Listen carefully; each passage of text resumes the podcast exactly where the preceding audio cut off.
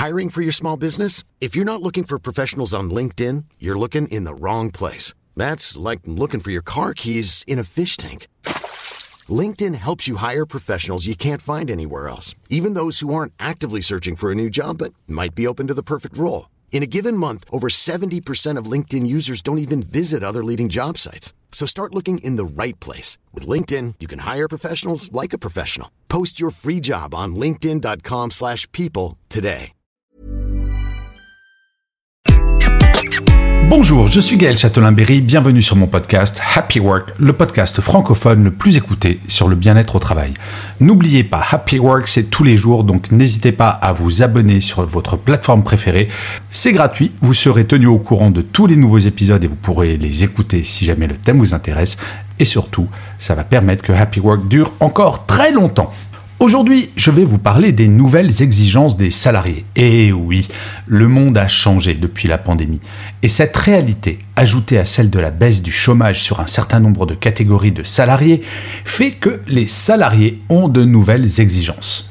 Aucun salarié n'entendra aujourd'hui cette phrase tellement entendue par ma génération, la génération X, et dis donc, si t'es pas content, il y en a 10 qui veulent ton boulot.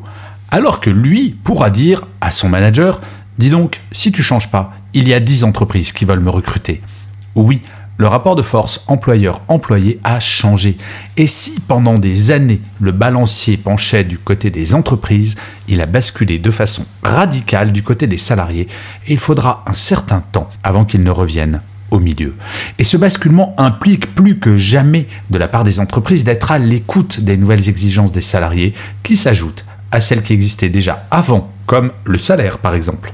J'en ai dénombré cinq principales. La première exigence, c'est d'être écouté. Cela semble trivial, mais les salariés souhaitent être écoutés. Trivial, oui, mais loin d'être toujours fait de façon qualitative et surtout que de cette écoute viennent des actes. La libération de la parole est quelque chose qui doit être initié par les managers avant toute chose, avant qu'elle soit efficace. Pas de sujet tabou, c'est le principe. Cela ne signifie en aucune manière que le manager devra dire oui à tout, bien entendu, mais qu'il doit tout écouter et donner des réponses, quitte à ce que ces dernières soient négatives. Mais par exemple, ouvrir au sein de chaque équipe une discussion sur l'hyperconnexion et la définition de règles communes me semble assez fondamental et urgent si ce n'est encore fait. Se mettre d'accord, par exemple, sur des horaires ou des jours interdits pour envoyer des emails, sur la durée maximale d'une réunion ou sur une gestion des projets par objectif, la liste des sujets à aborder est longue et croyez-moi, les salariés attendent des réponses de leur manager sur tous ces points. La deuxième exigence, c'est d'être autonome. Le télétravail a amplifié chez certains managers une tendance déjà présente avant l'avènement du télétravail, le manque de confiance en son équipe. Le micromanagement, c'est-à-dire le management qui consiste à vérifier tout ce que fait son équipe dans les moindres détails, malheureusement de plus en plus présent.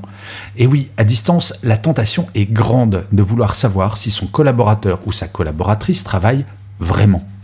Le niveau de confiance envers son équipe a plutôt eu tendance à baisser ces derniers mois du fait du télétravail. Et cela est très, très vexant pour elle. Le pire exemple, je l'ai reçu par email pendant le premier confinement. Un manager a exigé de son équipe d'allumer non-stop leur caméra de 8h30 du matin à 18h30, histoire de faire, selon ces termes, comme si on était ensemble au bureau. L'une des bonnes choses en étant en télétravail, c'est justement d'être autonome, de s'organiser comme on le souhaite, sans que son manager puisse dire quoi que ce soit. Nous sommes toutes et tous payés pour réaliser des tâches, pas pour faire ou respecter des horaires. Il serait temps que tous les managers le comprennent. Mais autonomie ne veut pas dire autarcie.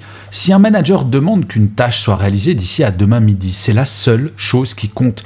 Peu importe si son collaborateur ou sa collaboratrice travaille de 8h à midi et se remet à son travail à 16h. La seule chose qui compte, c'est que le dossier soit remis en temps et en heure, non? Avant de vous donner la troisième exigence, j'aimerais vous donner une citation de Miguel de Unamuno qui disait ⁇ L'exigence n'a pas de raison d'être, elle est au-dessus de toutes les raisons. Ça veut bien dire la force que peut avoir une exigence. Et d'ailleurs, la troisième exigence, c'est d'être reconnu. Nous sommes très très forts pour faire du feedback négatif.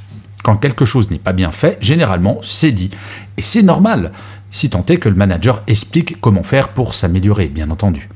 Mais quid du feedback positif quand quelque chose est bien fait? Trop souvent, celui-ci est oublié parce que l'on considère qu'après tout, c'est juste normal de bien faire son travail. Ce n'est pas faux, mais tout être humain a besoin d'être reconnu dans ses qualités et pas uniquement dans ses défauts. D'ailleurs, tandis que nos enfants subissent encore et toujours le stylo rouge sur leur copie afin de bien montrer ce qu'ils font de mal, d'autres pays utilisent le stylo vert pour mettre en avant ce qu'ils font de bien.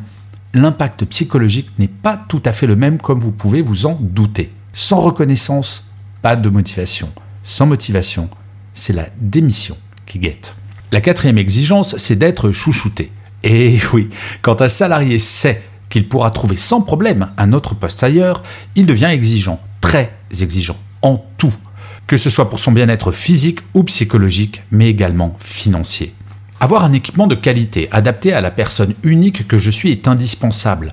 Un exemple, Imaginez qu'une même chaise peut convenir à quelqu'un qui pèse 60 kg et à une autre qui en fait le double, c'est faire une erreur. Tout comme imaginer que l'on peut travailler sur un ordinateur portable sans écran additionnel, sans s'abîmer les yeux et avoir des maux de cou et de tête. Bien sûr, surtout actuellement, la question du pouvoir d'achat est centrale. Alors bien entendu, il n'est pas possible d'augmenter les salaires de tout le monde, mais pourquoi ne pas envisager par exemple d'augmenter la valeur des tickets restaurants des salariés, mesure qui est totalement défiscalisée ou alors offrir des bons carburants. Oui, tout cela a un coût, bien entendu. Mais dites-moi, quel est le coût d'une démission et d'un recrutement derrière? Nettement supérieur, c'est certain. La cinquième et dernière exigence, trouver du sens. C'est l'une des demandes la plus pressantes des salariés. Trouver du sens dans leur travail. Trouver du sens, c'est avoir le sentiment que son travail est utile afin d'en retirer une vraie fierté.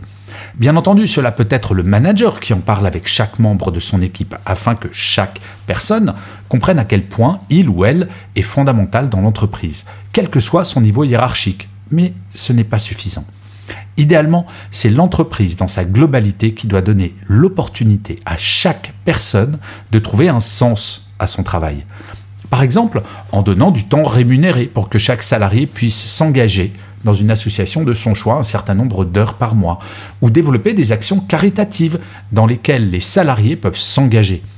Je pense à cet instant à ce laboratoire pharmaceutique animal qui a lancé une grande opération pour soigner gratuitement les animaux domestiques, des SDF. Trouver du sens, c'est avoir une raison de travailler qui dépasse le simple fait de toucher un salaire ou de faire son métier. Probablement la tâche la moins simple, car il n'existe pas de recette toute faite. Alors, est-il plus difficile de gérer des équipes aujourd'hui qu'il y a 30 ans? Oui, sans aucun doute possible, et cela ne va pas s'arranger. Si de plus en plus de salariés démissionnent, s'il est de plus en plus difficile de recruter, c'est parce que les salariés ne sont plus prêts à accepter tout et n'importe quoi pour travailler. Et d'ailleurs, je l'ai décrit dans mon article qui s'appelle La pyramide de Maslow appliquée au monde de l'entreprise, que vous trouverez sur mon site www.gchatelain.com les salariés sont pour beaucoup tout en haut de la pyramide, alors qu'il y a quelques années, un simple salaire suffisait pour les recruter et les fidéliser. Faut-il le regretter? Moi, si vous avez des enfants, vous comprendrez que ce monde est autrement plus souhaitable pour eux que celui où le chômage de masse a poussé des salariés à accepter tout et n'importe quoi pour garder leur emploi jusqu'à la vague de suicides que nous avons connue dans de grandes entreprises en 2008. Réjouissons-nous de ces nouvelles demandes, même si celles-ci imposent un certain nombre de transformations. Mais avec de la formation, tout cela est finalement assez simple. Mais aujourd'hui, vous, êtes-vous motivé par votre travail? Pour le savoir, eh bien, vous pouvez aller faire un test sur mon site web www.gchatelain.com. Bien entendu, ce test est totalement gratuit. Et je finirai cet épisode en lisant un commentaire que l'un ou l'une d'entre vous a laissé sur l'une des plateformes d'écoute ou de visionnage de Happy Work. Ce commentaire a été écrit par Tatrameg. J'adore vraiment les pseudos. On est très inventif pour les pseudos tout de même. Et donc Tatrameg m'écrit à mettre entre toutes les oreilles. Toujours très instructif. Merci pour ces podcasts qui incitent à prendre du recul.